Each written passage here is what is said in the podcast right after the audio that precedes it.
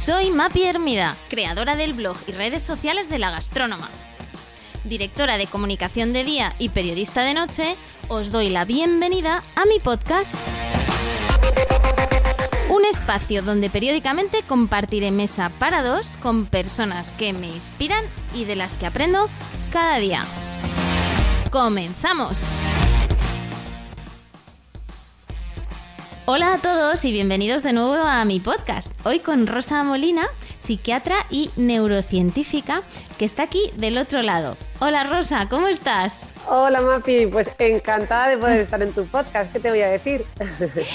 Bueno, yo te he conocido, Rosa, a través también de tu podcast de piel a cabeza, que, bueno, lo veía esta mañana, llevas 40 capítulos, empezasteis en, febrero de, pues casi ahora cumplís un, aniversario increíble, ¿no? Eh, el recorrido que, ha tenido y que co-creas además con tu hermana y dermatóloga Ana Molina. Eso es, sí, sí, sí, ahí estamos. Parece mentira, porque aquello empezó así de una manera un poco improvisada y fíjate, ahí seguimos. Bueno, a mí me encanta porque sois de estas parejas que en lugar de, sumar multiplicáis, ¿no? Además se ve una complicidad increíble entre vosotras y, la verdad es que es muy, muy bonito y, y, te traslado mis felicitaciones por el, por el ejercicio que hacéis. Hablaremos de tu podcast, pero antes déjame introducirte un, un poquito. Eh, trabajas en la seguridad social en el Hospital Universitario eh, Clínico San Carlos. No sé si quieres contarnos un poquito más de tu formación. Además sé que estuviste por Australia, que yo también estuve allí haciendo un máster. Sí, pues sí, efectivamente, yo trabajo ahora en el sistema público de salud. Eh, cuando hacemos la especialidad en psiquiatría, que esto es hacemos los seis años de medicina, luego hacemos el MIR, elegimos especialidad y hacemos la formación especializada. Pues en el último año de especialidad, en el cuarto, tenemos la posibilidad de ir a rotar al extranjero eh, yo elegí una unidad de neuropsiquiatría en Melbourne, eh, Australia, y donde también está otro, otro centro que se llama Unidad de Primeros Episodios Psicóticos. Hice como una rotación de cuatro o seis meses y la verdad que fue un campo fascinante.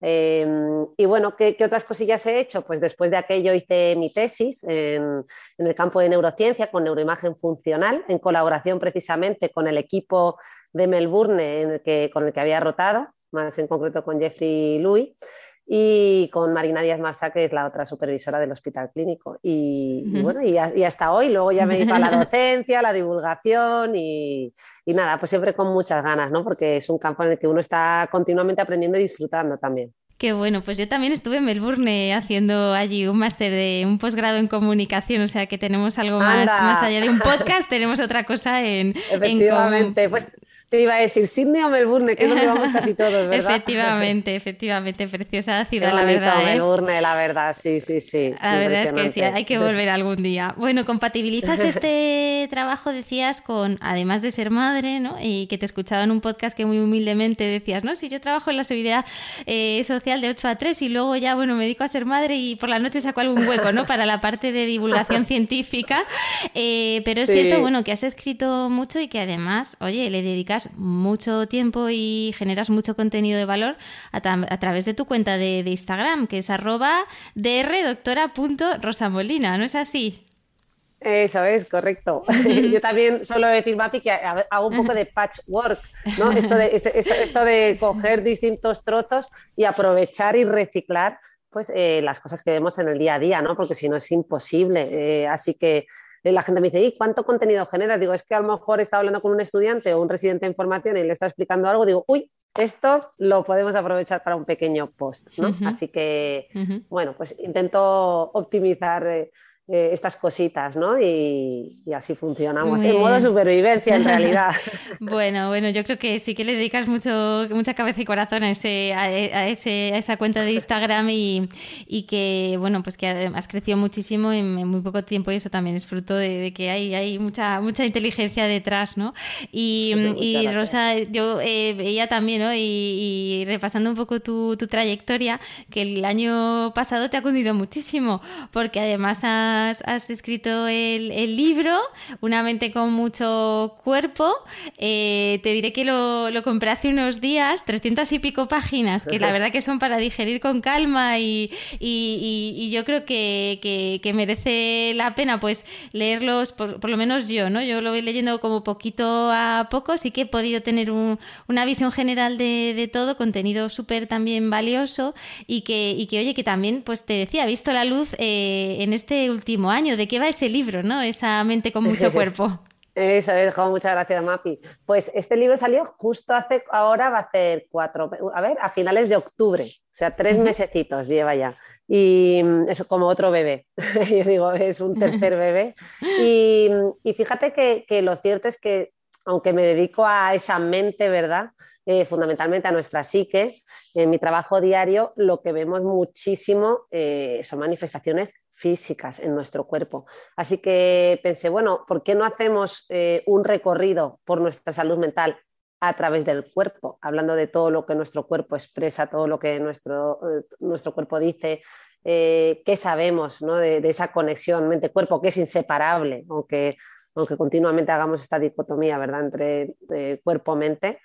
Eh, y bueno, yo creo que es una forma de enfocarlo mm, diferente. No, no, bueno, ya es, ¿no? hay cosas que son obvias, todos sabemos que, que son que cerebralmente van juntos, pero que en nuestro día a día tendemos un poquito a disociarlos y es un poco esa vuelta a poner en, en conjunto eh, pues eso, la, esencia de lo que somos, ¿no? Porque además, eh, bueno, comentas en tu libro que el cuerpo va, va primero, ¿no? ¿Qué quieres decir exactamente con esto, eh, Rosa? Sí, pues bueno, con esto me refiero a que muchas veces, eh, pues eh, muchas de las emociones y reacciones cotidianas que tenemos en el día a día, eh, si nos paráramos a pensarlas y a identificarlas más, veríamos cómo se están manifestando nuestro cuerpo y lo que, ¿no? que sería esa emoción y lo que llamamos sentimiento, que sería ya un proceso más elaborado, más cognitivo, que ha pasado por nuestra psique, por nuestra mente, eh, es algo que viene en diferido. ¿no? Decía William James, uno de los grandes neurocientíficos que, ha hecho mucha investigación, eh, que no corremos eh, porque sentimos, o sea, que no, tenemos miedo. Ay, que me lío. no, no, si quieres repetimos, ¿eh? O sea que mm, tú siéntete libre, que yo también me trabo un ah. montón, ¿eh? O sea que no, no, no te preocupes. ¿Quieres que volvamos a y que repito la pregunta y vuelves a enganchar? Vale, venga, venga perfecto, ya esta última. Eh, pues nada, que eso, que decías eh, que, el cuerpo va primero y qué quiere decir eso exactamente, Rosa. Bueno, pues con esto quiero eh, recordar que muchas veces cuando sentimos una emoción, realmente la estamos experimentando primero, primeramente en nuestro cuerpo, tenemos la sensación de taquicardia, ¿no? de, de, repente nuestros músculos se contraen o, notamos tensión o un, como que nos da una, sensación de hormigueo en el estómago, eh, y entonces es cuando tenemos la sensación de miedo. ¿no? Decía William James, uno de los grandes investigadores de este campo, un, gran neurocientífico, que no lloramos porque estamos tristes, sino que estamos tristes porque lloramos. ¿no? Es decir, como diciendo que primero expresamos la sensación corporal, Mira, por poner otro ejemplo más sencillo, eh, si aparece eh, de repente una situación de riesgo, primero echamos a correr y luego pensamos en la sensación de miedo, ¿no? entre comillas, es decir, primero reaccionamos, primero retiramos la mano del fuego porque me estoy quemando y luego ya lo elaboro, pero claro, tenemos este mecanismo más rápido y automático eh, que va, que, de alguna manera también nos protege, ¿verdad? Eh, y, el sentimiento, que sería esa elaboración de la emoción, eh, sería algo que aparece, si lo estudiáramos con técnicas de neuroimagen funcional, es algo que aparece diferido en el tiempo, en cuestión de milisegundos, claro, todo va rapidísimo, pero que primero experimentamos las cosas en el cuerpo, ¿no? Bueno, en muchas ocasiones, no, no, en todo, claro. Sí, de hecho hay una frase que me encanta que dices en el libro, que la piel es el escenario de las emociones. Eh, es verdad que dedicas un, capítulo también al tema de, la piel. Yo creo que aquí está también la influencia de tu hermana, ¿no? Claro. Eh, y, y, cómo se relaciona esa, esa mente y ese cuerpo, ¿no? O sea, cómo también a veces parece que pasa al contrario, que, oye, que, todo lo que generamos en la mente luego tiene pues un impacto ¿no? Eh, corporal. Claro. O sea, todo lo que ocurre en nuestro cuerpo va a influir en nuestra mente, ¿no? Entre comillas, hay una información de ida y vuelta. Y todo lo que ocurre en nuestra mente, pues va hacia nuestro cuerpo, se distribuye. De hecho, si revisamos lo que es el sistema nervioso, eh, nuestro sistema nervioso está compuesto por nuestro sistema nervioso central y nuestro sistema nervioso periférico, es decir, el cerebro y luego toda la inervación que va del cerebro, ¿no? A través de la médula espinal y a través de todos los nervios y llegan hasta mm, nuestras extremidades y hasta la pulpa de nuestros dedos. Pero esta comunicación, fíjate que no es solo a través de esos nervios, que nos los podemos imaginar como un cableado, ¿no? todos los cables que recorren nuestro cuerpo, sino que también eh, esa comunicación se establece a través de moléculas, de hormonas, como a través de, ¿no? de química. Eh, entonces, es, una comunicación de ida y vuelta que es constante y nos acompaña en, cada, en cada momento. De tal manera que si estamos muy preocupados, si estamos dándole vueltas a la cabeza, ¿verdad?, con un tema, eso, eso se va a transmitir a, nuestro cuerpo. De ahí que cuando estamos estresados, pues podamos manifestar más lesiones dermatológicas o se nos caiga más el pelo, ¿verdad? Que esto lo describe mucha gente, eh, o pues, eh, se nos acentúe o aparezca eh, alguna enfermedad que, que, antes no había dado la cara, pero que se ha desencadenado por ese, por ese estrés. En fin, podríamos aquí hablar de muchísimas cosas. Y tú pones eh, muy en valor ¿no? el tema de la salud mental también, ¿no? porque parece que a veces solo estamos enfermos cuando realmente se, se, evidencia o se exterioriza la causa de esa enfermedad, ¿no? o se ve en definitiva. ¿no? Y, claro. y es cierto que está la típica frase que también lo comentas en tu libro, ¿no? de no le pasa nada, todo está en su cerebro, pero, pero en el fondo, claro, sí que te está pasando algo, ¿no? Y eso quizás es un poco banalizarlo. No sé cómo lo ves tú, cuál es tu punto de vista ahí, Rosa. Eso es, pues que parece que no estamos legitimados para sufrir por, o sea, mm, para sufrir por algo mental. Es decir, estamos teniendo los mismos síntomas que alguien que tiene una úlcera de estómago, los mismos dolores, las mismas molestias, eh, pero claro, como no, no, hay un correlato, no hay una lesión eh, estomacal, pues entonces ya es como que no importa, no es importante, ¿no? no, le quitamos relevancia.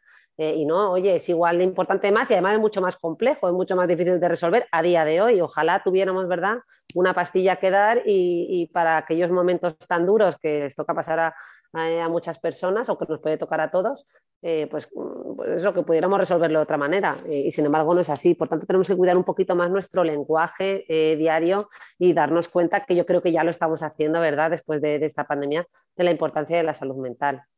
¿Tú crees, Rosa, que el cerebro puede puede también cambiar el cuerpo y el cuerpo al cerebro, es decir, que, que tú puedes a través de tu, de tu cerebro ¿no? pues conseguir que determinados síntomas pues se pasen, es decir, que, que al final yo entiendo que, que, desde un punto de vista médico, cuando hay algún tipo de, enfermedad o de síntoma, eh, se aborda holísticamente. ¿Cómo, ¿Cómo, lo trabajáis exactamente? Claro, a ver, eh, está claro que, que sí que se modulan, ¿no? Hemos dicho que la información va de ida y vuelta. Fíjate, que hay estudios, hay científicos que se han dedicado a revisar este tema más en concreto y han dicho, eh, han, diseñado experimentos en los que han tratado de evaluar cómo esos cambios corporales, por ejemplo, un gesto facial, una postura corporal, pueden modular o cambiar nuestro estado anímico. Más en concreto te cuento uno de los estudios. ¿no? Eh, este, el estudio al que me refiero, por cierto, es un estudio que se hizo en 1988 por los autores Fritz Strack y Martin y Stepper. Eh, y lo que pidieron a los voluntarios es que pusieran eh, un bolígrafo entre los dientes o entre los labios. a continuación, se les pedía a estas personas que, que vieran una serie de viñetas de humor. ¿vale? Eh, ¿Y qué ocurría? Eh, ¿Cuál es la diferencia entre los que tenían el boli entre los dientes y aquellos que sostenían el boli entre los labios? Pues que eh, los que lo sostenían entre los dientes, si, lo piensas, ¿no? adoptaban una, expresión facial como de sonrisa, ¿verdad? favoreciendo la expresión de, estar, mm, bueno, de ese músculo cigomático mayor que está ahí y, y de estar como más Por tanto, estos eran los que encontraban las viñetas más divertidas, se les pedía que las puntuaran. Eh, mientras que los, que sostenían el bolígrafo entre los labios mantenían una postura que inhibía los músculos necesarios para sonreír, al, contraer el músculo orbicular, por lo que puntuaban eh, como menos divertidas aquellas imágenes. La conclusión a la que se llegó es que estos gestos faciales eh, sí que pueden transformar nuestra experiencia subjetiva de esa emoción, ¿vale?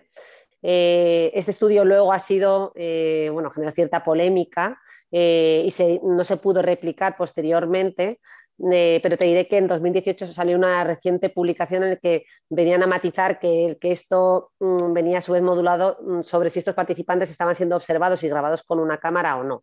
Pero bueno, en resumen, parece que sí, ¿no? que, que esas posiciones corporales o estos gestos faciales pueden modular nuestra experiencia emocional. Ojo, eso no quiere decir que, mm, lo digo, mm, refino un poquito a este positivismo a veces un poco tóxico, de si puedes estar ¿no? si, quieres, puedes, o mm, sé feliz y sonríe a la vida y, no, y no, habrá depresión. Eh, pues hombre, una cosa es modular y otra cosa es que podamos curar una depresión a base de, sonreír, ¿no? Tenemos que distinguir lo que ya es un trastorno de un estado cotidiano eh, de nuestras emociones eh, que podamos experimentar todos, ¿no? Y hablas también en el libro, no, no quiero hacer eh, spoiler a nadie, ¿no? pero sí que empiezas y acabas ¿no? con la historia de, un chico mm, al cual aplicas una, una digamos, eh, experiencia emocional correctiva, si no me equivoco lo llamas así. Em, ¿Es normalmente ese tipo de terapias las que, las, que, las que se abordan desde un punto de vista psicológico, cuando alguien viene con un problema mental o de, de salud o emocional? Bueno, es que esto es, mm, claro, es que entrar en el mundo de las terapias hay tantísimas terapias, ¿verdad? Y va a depender, por supuesto, de, cada caso eh, con el que nos encontremos, pues desde la terapia pues, mm, cognitivo-conductual, la terapia psicodinámica, eh, pues la terapia basada en la mentalización. Bueno, es que podríamos contar eh, un montón. En concreto a lo que me refiero en el libro con la experiencia emocional correctiva, esto podríamos mm, considerarlo como una herramienta terapéutica que se utiliza pero que no se utiliza constantemente, sino de manera puntual. A lo mejor imagínate que llevas un tiempo en terapia con un paciente y en algún momento señalas algo eh, que impacta al paciente, que le moviliza, que le saca o que le llama la atención sobremanera eh, de tal manera que le haces experimentar, ¿no? estarías provocando lo que llamaríamos esa eh, experiencia emocional correctiva.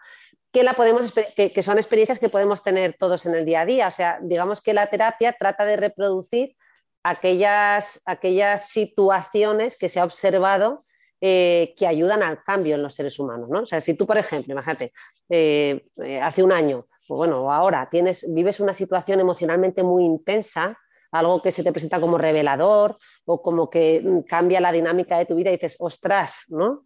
Eh, he estado toda la vida haciendo esto y me he dado cuenta después de esto que me ha tocado vivir tan duro o tan emocionalmente intenso, eh, que, he cambiado mi perspectiva. ¿no? eso ha modificado y ha moldeado tu forma de, pues, de funcionar, de adaptarte a la vida, etc. Pues eso, eso mismo se intenta reproducir de una manera evidentemente menor en las consultas eh, de terapia. ¿no? Y a eso es a lo que quería referirme. Rosa, ¿cómo sería un ejemplo de ese tipo de...? O sea, es eso, es provocar una situación eh, que sorprenda, ¿no? O que, o que te impacte o que te llame la atención a ese sujeto dentro de lo que es su historia personal, de lo que te está relatando, ¿no? A lo mejor estás confrontando con él o una incongruencia en lo que te está contando, es decir, algo, algo que no cuadra, algo que, que, mm, que, de repente él nunca se había parado a pensar y que tú se lo señalas en un momento idóneo eh, y eso hace que moviliza sus mecanismos de introspección y, de, y de, pues eso, de, de, movilización, ¿no? Es como mover al paciente hacia ese cambio, ayudarle a moverse, porque al final el cambio ¿no? y todos estos procesos los hacen los pacientes. No podría ponerte así un caso concreto ahora, pero un poco la esencia es esa, ¿no? Igual que, que, podemos experimentar situaciones emocionales intensas en la vida y que esas pueden cambiarnos, ¿verdad? Pues sería reproducir esto en la consulta. Pero repito que, que, es que eso lo he contado a modo anecdótico, ¿no? Es una forma de cerrar el mm. libro en la que vengo a decir pues que bueno, ¿no? Que sí, que todo lo que cuento en este libro, que espero que te impacte, ¿no? Que impacte al lector y que le llame la atención para esa movilización o ese, eh, o ese proceso de cambio que muchas veces es lo que estamos buscando o necesitamos en, nuestras vidas. Sí, sí, sí, entendido, entendido. Hablas también en el libro de, marcadores somáticos y de sesgos cognitivos, que a mí lo de los sesgos cognitivos me, apasiona. Además, tienes varios, varios podcasts también en el que hablas de, ellos. No sé por dónde quieres empezar, ¿no? Pero, pero tienen también mucho que ver ¿no? con nuestra salud mental. Vale. Bueno, pues eh, podemos empezar hablando, Mapi, de los sesgos cognitivos, que serían como esas desviaciones o alteraciones eh, de, la, interpretación de la realidad, ¿no? de lo que tenemos eh, delante. Esto podríamos entenderlo muy bien poniendo el ejemplo de la depresión, ¿verdad? Cuando estoy deprimido es más fácil que vea la realidad de una manera un poco distorsionada o sesgada, en el sentido de todo lo tiendo a ver más negativo, lo tiendo a magnificar, tiendo al catastrofismo, ¿vale? Eh, y por tanto actúa como un círculo vicioso, ¿no? Yo estoy mal, pero además tiendo a ver la realidad con esa negatividad. Em, no es que solo los sesgos cognitivos per se puedan generar un trastorno depresivo, pero tendemos a ver que estos sesgos tienden a darse más en personas con, trastornos depresivos eh, y por tanto pueden ser un disparador, un facilitador, ¿vale?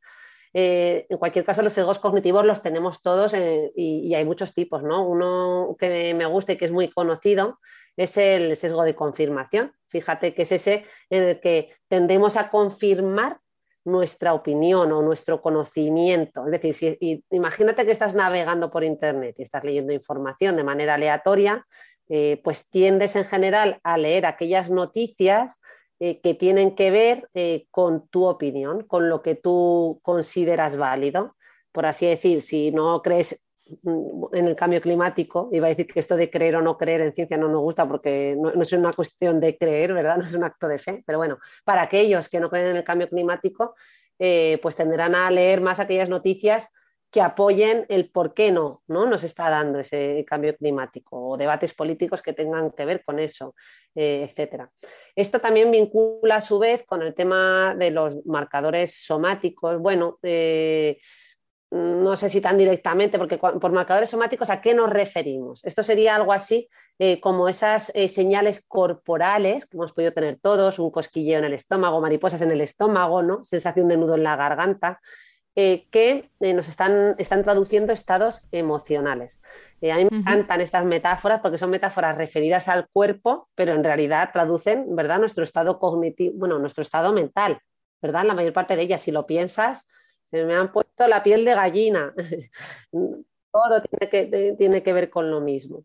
Eh, y es que efectivamente esas emociones se expresan en el cuerpo. Eh, este, este, concepto de marcador somático lo acuñó un divulgador neurólogo que se llama Antonio Damasio y que él encontró cómo cuando se activan estos marcadores somáticos además se activan las regiones cerebrales, eh, bueno, en, concreto unas regiones cerebrales Em, se llama el cortes prefrontal ventromedial, perdóname el palabra. Sí. que está eh, se, ha localizado en esta región. Eh, y nada, y señalaba un poquito que estos marcadores son la base de la intuición, ¿no? Como al final, cuando decimos eso de he tenido una corazonada, en realidad eh, nos referimos a información proveniente, por ejemplo, de nuestras vísceras, ¿no? Es decir, a esa, ese cosquilleo que he sentido, pero que en realidad es el resumen de lo que hemos experimentado y vivido a lo largo de nuestra vida. ¿no? Nosotros no guardamos en la memoria toda una serie de datos informativos de todo lo que hemos vivido, de todas las experiencias, de todas las relaciones que hemos tenido, ¿verdad? Si te das cuenta, nuestra información lo que recordamos es como muy parcial. Eh, o, sea, es muy poquito. Si, intentáramos relatar los episodios de nuestra vida, no seríamos capaces. Eso ha quedado resumido en forma de pequeñas sensaciones y esas sensaciones son lo que conforman nuestra intuición. Por tanto, lo que vengo a decir también en el libro es que no tenemos que distinguir tanto entre decisiones emocionales y racionales sino que cuando utilizamos esa intuición y esos marcadores, estamos tomando decisiones en base a una emoción, una sensación corporal, pero que es que en su día ya fue información racional. No sé si me explico. totalmente. Es, un resumencillo, ¿no? Así que, bueno, este campo es muy, muy, muy interesante porque no lo llevo a la patología y no, hablo en el sentido de los trastornos, sino cómo podemos aprovecharnos de toda esa información tan valiosa que tenemos, eh, a fin de cuentas, pues en nuestro propio cuerpo. De hecho, hablas eso, de tomar decisiones y, te quería preguntar, Rosa, ¿qué recomendaciones tendrías ¿no? para alguien que quiere tomar una, una, una decisión? Una de ellas nos has dicho, ¿no? Eh, escuchar tu intuición también ¿no? y esos marcadores somáticos. No sé si mm. tienes alguna otra. Pues bueno, yo suelo decir, esta la repito mucho, es que eh, realmente no hay decisiones buenas y malas, o en la mayor parte de las ocasiones cuando tenemos muchas dudas, sobre todo en esas situaciones que sufrimos tanto, ¿verdad? Que estamos horas o días dándole vueltas y entramos como en un estado de bloqueo porque decimos, uy, es que es una decisión súper importante eh, y, esta, y esta decisión tiene estos factores a favor, esta otra decisión tiene este, otros, eh, otros factores a favor y tal. Al final, si te das cuenta, dudamos tanto porque son muy parecidas. Es decir, eh, pues las dos posiblemente sean válidas. Eh, y realmente nunca podremos saber si fue una mala o buena decisión con el paso del tiempo, porque a lo mejor nos aportó algo en un momento dado eh, y luego además esa decisión fue mm, modificándose con el tiempo. Por, ponerlo en un ejemplo concreto, si tengo, estoy decidiendo entre un puesto de trabajo y otro, y a lo mejor digo, bueno, pues uno de los factores en contra es que en este trabajo el ambiente laboral no me gusta mucho. Bueno, pero es que a lo mejor ese ambiente laboral cambia, ¿no? De aquí a cinco años. Es decir, las cosas no son estáticas, van cambiando con el tiempo. Por tanto, bueno, yo siempre repetí que cuanto más dudas tengamos, pues no pensemos tanto en, decisiones dicotómicas, blancas o negras, buenas o malas, o sea, binarias, sino que vamos a intentar pensar en, que, en, esa escala de grises. Y por otro lado, otro, otro aspecto que puede ayudar es tomarnos tiempo. ¿no? Tenemos una tremenda miopía del tiempo, una incapacidad para, para ver e, ese futuro eh, y tenemos que hacer ese ejercicio activo de decir, bueno, ¿qué implicaciones va a tener eh, esta decisión de aquí a 10 minutos? De aquí a 10 meses y de aquí a 10 años, ¿no? Esto nos puede ayudar a... 10 ¿no? Que tanto nos repites también en, Bueno, en realidad lo del 10 10 no es mío, ¿eh? No, sé de quién es originario, pero yo lo vi una vez. Yo me quedé con el 10 10 10, a mí ya se me ha quedado como el 10 10 10. Está muy bien, está muy bien. Además el 10 es un número redondito, ¿verdad? y mm, Hablas también en, tu libro sobre, sobre comunicación, eh, que me interesó especialmente ese capítulo eh, de comunicación también no verbal, ¿no? Eh, haces un guiño pues, al tema de las pantallas, de las, de las, de las mascarillas y, a ese lenguaje emocional, ¿no? ¿Qué es mm. exactamente el lenguaje emocional, Rosa? Mm.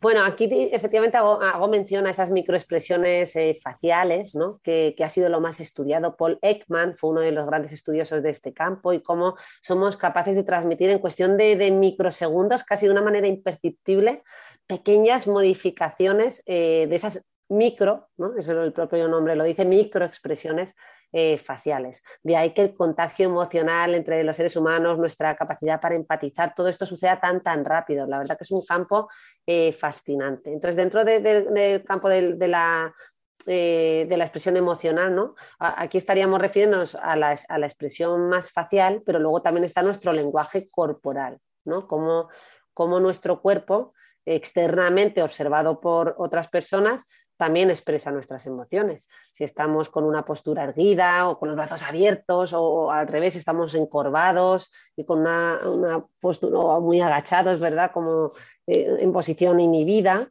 eh, o de defensa, eh, esto nos está transmitiendo mucha información. Fíjate que es algo que nosotros también como psiquiatras, también los psicólogos y otros profesionales de la salud mental valoramos en nuestras consultas, ¿no? Cuando hacemos lo que se conoce como exploración psicopatológica, esta es una exploración en la que no solo tenemos en cuenta lo que verbaliza el paciente, sino también ese lenguaje corporal. Y así lo describimos en la entrevista. Esto no quiere decir que diagnosticamos solo en base al lenguaje corporal de esa persona, sino que es un, ítem más informativo. Eh, por ejemplo, para las eh, ciertas depresiones, hay pacientes que cuando llegan a consulta, aparte de que nos cuentan lo mal que están, eh, nos lo cuentan, imagínate, con las manos en las rodillas, muy encorvados, la cabeza agachada, apenas te miran, con una facies bastante inmóvil, con una reducción de su movimiento corporal, se mueven muy lentos, van como a cámara lenta. Eh, todo esto eh, nos da mucha información, ¿no? Y, estos síntomas lo vemos más dentro de lo que se llaman las depresiones inhibidas, ¿vale? Un poco aquí por recalcar, ¿verdad? Y reincidir en, en este tema del lenguaje emocional. Y luego, otra cosa fascinante, Mapi, es que aparte de este lenguaje emocional más externo y más observable, está ese lenguaje emocional interno, ¿Y a qué me refiero con ese lenguaje emocional interno? Me refiero a lo que se conoce como, otro palabra lo voy a usar aquí, interocepción. No sé si lo habías oído alguna vez. No, nunca, nunca. Cuéntame qué es. Tenemos como bueno, distintas fuentes de información, ¿verdad? Eh, entre ellas está la interocepción y la propiocepción. La propiocepción sería la información que viene de nuestras articulaciones y que nos habla de cómo es nuestra postura corporal, ¿no? Tú si ahora te preguntas cómo estás sentada, pues puedes observarte y, ¿no? bueno, sin, sin observarte sabes cómo estás, esa sería la propiocepción. Y luego está la interocepción, que sería la información que viene de nuestras vísceras, de nuestros órganos internos. ¿vale? Pues bien, eh, eh, en realidad esa información nos está hablando también y nos da, y nos da información muy valiosa, como hemos dicho antes, de nuestro estado emocional.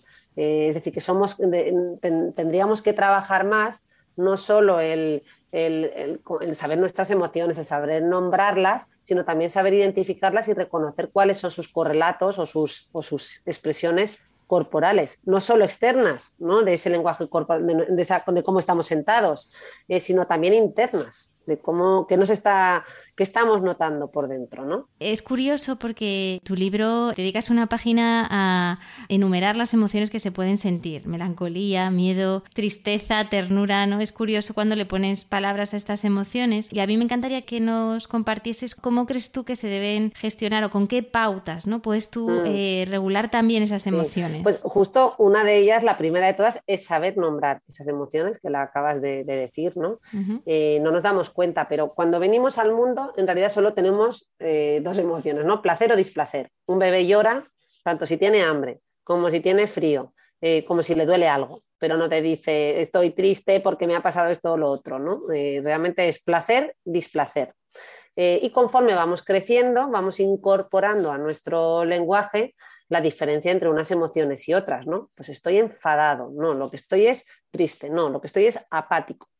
Pues esto es muy importante y no, le dedicamos mucho tiempo. Parece que venimos de fábrica con el lenguaje emocional y no es así. Como tú bien has dicho, hay un montón de emociones eh, y el solo hecho de ser capaces de nombrarlas hace que automáticamente la intensidad de, de esa emoción disminuya.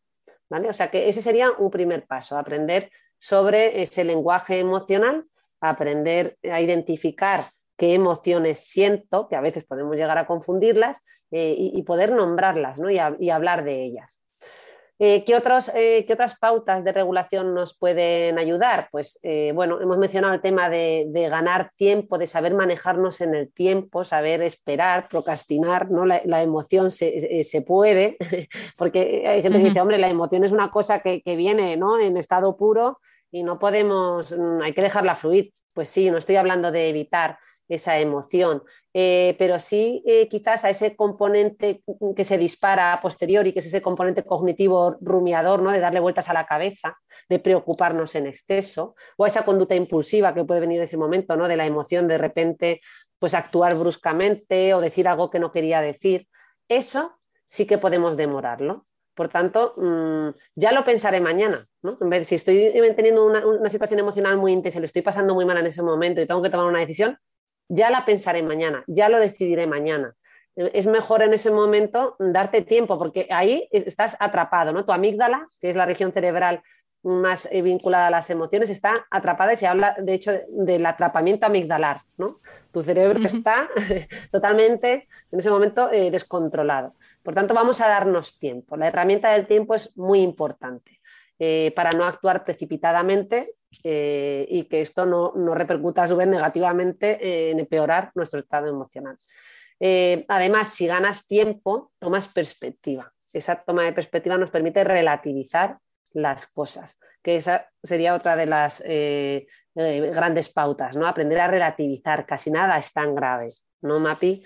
si lo pensamos y echas la vista atrás sobre las cosas que, te han preocupado y te han hecho sufrir a lo largo de la vida, un porcentaje muy elevado de ellas, casi todas, nunca se puede decir todas, ¿verdad? Eh, pues, pues, al final dices, bueno, pues fueron parte de la vida y fueron parte de mi aprendizaje y tampoco fue tan grave, no se acabó el mundo, ¿verdad? Entonces ese aprender a relativizar es muy importante. También cuando estamos en, en un proceso de regulación emocional, pues saber revisar nuestras fortalezas, ¿verdad? no caer en esos egos cognitivos que nos recuerdan todo lo negativo eh, y, nos dicen, ay, es que ya no valgo para nada, soy un desastre, y hacer todo este tipo de categorizaciones, sino, eh, oye, que yo también tengo fortalezas, nadie es perfecto, todos tenemos fortalezas y debilidades, voy a ver en qué fortalezas me puedo apoyar. Y por último, otros grandes reguladores emocionales son el ejercicio físico, que tanto menciono, que también de hecho le dedico un capítulo al tema del movimiento, eh, y luego el, el corregularnos a través del otro, porque nos autorregulamos, es decir, yo soy capaz de regular mis emociones, ¿no? de, calmarme, pero también mm, tengo que saber pedir ayuda. Y pedir ayuda es a lo mejor mm, irme con un amigo y charlar de cómo me siento. Y gracias a eso, pues también me corregulo. Claro, claro. Eh, Rosa, yo no te quiero robar mucho más tiempo, eh, que, es que además es muy, limitado. Digo, se me, ha ocurrido, se me ha ocurrido, me he acordado de una última eh, pauta de regulación emocional. Que, esta será la que desarrolle la tecnología en un futuro, que será Alexa, apaga mis emociones, por favor, cuando ya no pueda más. Eso lo yo otro día Eso está fenomenal. Gracias. La de dormir, ¿no? La de directamente. Sí. Esta también sería otra, ¿no? De mira, yo me quiero dormir y ya ni siento ni padezco, ¿no? Como dicen. eh, Rosa, te decía que no, no, te quiero robar mucho más tiempo, pero, pero sí que me encantaría tener tu visión sobre, sobre las trampas de las redes sociales, ¿no? Y las plataformas de, de series. No, no, no, quiero dejar de, de, preguntarte sobre esto porque además me encanta eh, algo que has compartido también en alguno de tus podcasts. Yo no te digo que me haya escuchado los 40, pero muchos de ellos sí. Eh, y eh, tu hermana y tú, ¿no? Que habéis dejado de ver series eh, y que el tiempo de las series lo, lo dedicabais a leer, ¿no? O, no creo que eras tú, ¿no? Porque a veces es verdad que, que, confundo las voces, eras tú. Em, y, me encantaba esa reflexión, ¿no? Porque decías, jo, el tiempo, el tiempo que dedicamos, ¿no? A veces a ver la televisión y, y realmente nos está rentando, nos está contribuyendo a algo, ¿no? Y, me encantaría, pues eso, que más allá de este ejemplo, pero eh, que compartieses tu tu, visión, ¿no? De cómo gestionas las redes, qué recomendaciones tienes. Bueno, te diré que, eso de no ver la televisión, yo en mi caso no la veo, pero desde que soy madre ya, o sea, es imposible. Eh, también me cuesta mucho más leer, eh, desde luego por, ese misma, ¿no? por esa misma dificultad para encontrar tiempos largos, pero aún así sí lo intento. Eh, y lo intento además como en pequeñas píldoras, ¿no? es decir, como ahora, pues a lo mejor no saco dos horas limpias para mí, eh, pero sí que saco media horita y, soy consciente del, tiempo que me roba, por ejemplo, el móvil, ¿no? A veces entra uno para un minuto y acaba ahí estando 20, eh, pues decir, oye, eh, pues voy a leer 20 minutos en vez de dedicarle esos 20 minutos a meterme en el móvil o a ver una serie de Netflix, que no, que no, no tenemos que demonizarlo, yo creo que está muy bien, yo disfruto mucho cuando veo películas y, veo la televisión, yo creo que guardar siempre un equilibrio saludable, pero es cierto que el peligro de, de, de todo esto que nos, que nos presentan, es que mm, tienen un carácter bastante adictivo. Fíjate, Mapi, que la gente dice, ay, cuando viene a la consulta del psiquiatra, que todo el mundo dice lo mismo, dice, yo, doctora, yo vengo aquí, pero yo no quiero pastillas, ¿eh? no quiero drogas, que eso es súper adictivo, que parece que los psiquiatras vamos dando drogas. no se conoce bien ¿no? las diferencias entre unos fármacos y otros, pero bueno, al margen de esto, es verdad que, este tipo de series que nos presentan en Netflix, las redes sociales, tienen un, carácter adictivo y esto tiene que ver con un refuerzo intermitente que se produce cada vez que entro eh, a, estos, eh, pues a estas tecnologías, ¿no? Porque un día me encuentro un comentario, otro día me encuentro un like, otro día me encuentro pues, una noticia que me llama mucho la atención, otro día encuentro un meme. Ese no sé lo que me voy a encontrar va haciendo que libre dopamina, ¿no? Me hace que me enganche eh, con, mucha más facilidad. Es decir, siempre hay un refuerzo positivo, ¿no? Esto funciona como las máquinas tragaperras, pero además ese refuerzo intermitente de no saber qué es lo que me voy a encontrar lo hace todavía más adictivo, ¿no? Si es que podemos usar la palabra así eh, como tal, pero más refiriéndonos a esa dependencia. Entonces, ¿qué podemos hacer? Eh, mira, nosotros hay una cosa que le llamamos los hábitos de, de, higiene mental, ¿no? pues esos mismos hábitos de higiene mental podríamos llamarle hábitos de higiene tecnológica. Eh, y fíjate que, en realidad es que como estamos metidos en esta, yo ahora mismo la sensación es que estamos en pleno explosión de, las redes sociales, aunque ya llevan unos años, pero lo estamos viviendo ahora de lleno, eh, todavía no, no, se habla tanto, bueno, se está empezando a hablar de cómo gestionar esto, pero a mí me parece todavía más preocupante es lo poco que se habla con los hijos. Los padres, por ejemplo, eh, tratan el tema de las redes sociales con los hijos desde la prohibición. Esto es muy malo, ten mucho cuidado, no hagas esto, no, no, no, no. Y, sin embargo, no, no, no sabemos cómo manejarlo desde otra manera. Eh, ahora ya, fíjate que mm, hablamos con los hijos mucho, eh, a los padres se les educa ahora mucho sobre cómo manejar una rabita en un niño pequeño. Te dan un montón de pautas, de ejemplos, eh, no desde el no y la prohibición, sino cómo hacerlo como un juego divertido y tal. Pues vamos a hacer lo mismo, pero con las redes sociales, ¿no? Vamos a, informar a los padres también en cómo informar a sus hijos. Y, y, ya para acabar, que tú me pides como qué hábitos seguir, eh, pues mira, a mí me funciona ahora mucho, y ya hablando así como de ejemplos personales, no hay unas, ¿verdad? No hay unas pautas, unas guías, no hay, por lo menos yo no, tengo un manual así como tal, pero mm, el ponernos una serie de límites, organizarnos, eh, bloquear el móvil, utilizarlo como por periodos seguidos, decir, bueno, pues si voy a usar el móvil, lo voy a usar media hora al día. Y el resto del tiempo tengo la aplicación bloqueada para no estar entrando intermitentemente. Porque cada vez que yo entro intermitentemente, estoy dándole un estímulo nuevo a mi cerebro y todo eso va agotándome y va cansándome. El cerebro está también preparado para tener la atención puesta durante periodos más largos de tiempo. Este, este continuo, ¿verdad? Multitasking de de repente tengo un input de un email, ahora un WhatsApp, ahora una llamada, ahora voy a tener un rato, ahora cojo un libro, ahora se me acuerdo de esto, ahora de lo otro. Todo esto nos agota, ¿no? Y es poco saludable para nuestra salud mental. Eh, por tanto, quizás la mejor recomendación es eso, identificar que esto es así, que todos tendemos, eh, si no nos organizamos, ¿verdad? Ir un poco de una manera caótica e impulsiva y, según nos venga a estar intermitentemente desbloqueando el móvil, pues eh, planteárnoslo así, decir, oye, pues, mm, pues por la mañana 20 minutos, por la tarde y por la tarde media hora, ¿no? Intentar estructurar. Sí, tenía un palabra, ¿no? Esto de batchwork Eso o algo es, así. El trabajo por lotes, ¿no? Eso es, sí, que sí. decíais en algún podcast que me encantó. Igualmente también yo me quedé con el tip eh, de, de, las preocupaciones por lotes, que decías, oye, eh, también cuando hay algún tipo de preocupación, a veces es bueno decir, bueno, esto lo pienso a las 7, ¿no? Esto luego lo pienso, ¿no? Que es una forma como de que luego a lo mejor a las 7 ya te da igual esa preocupación, ¿no? Pero, claro, pero claro. bueno, me pareció también un buen, muy buen tip que yo me he apuntado. Pues Rosa, oye, muchísimas gracias de verdad por, por compartir este, este nuevo enfoque a través también de todo ese contenido de tu libro sobre, sobre la importancia de, de nuestro cuerpo, eh, comprender nuestras emociones y, y, sobre todo pues por contribuir a que todos cuidemos nuestro bienestar físico y, y, y mental a través pues de esta conversación oh, contigo. Muchísimas gracias Mapi a ti eh, por este podcast, este espacio que, que desde luego es una labor importante, ¿verdad? Esta que hacemos de poder llegar eh, a la gente por estos canales, que yo soy una consumidora ahora eh, inagotable de podcast, eh, que es lo único que puedo hacer mientras recojo los juguetes de mis hijos por la casa. Y, y, nada, muchísimas gracias. Eso sí que permite el multitasking, ¿verdad? Los podcasts. Eh, yo es lo que más lo que más valoro, ¿no? Esto de tener radio sí, a la carta. Es, verdad, es una es radio un, a la carta, es un lujo. tal cual, tal cual. Bueno, Rosa, un, un abrazo. abrazo. Muchísimas gracias, Mafi. Adiós. Un abrazo. Adiós. Y hasta aquí la entrevista de hoy. Si te ha gustado, no dudes en dejarme un me gusta en tu plataforma de podcast habitual o ayudarme a mejorar enviándome cualquier comentario a través de mi Instagram, arroba la-gastrónoma o mi blog lagastrónoma.com. Gracias y hasta el próximo podcast.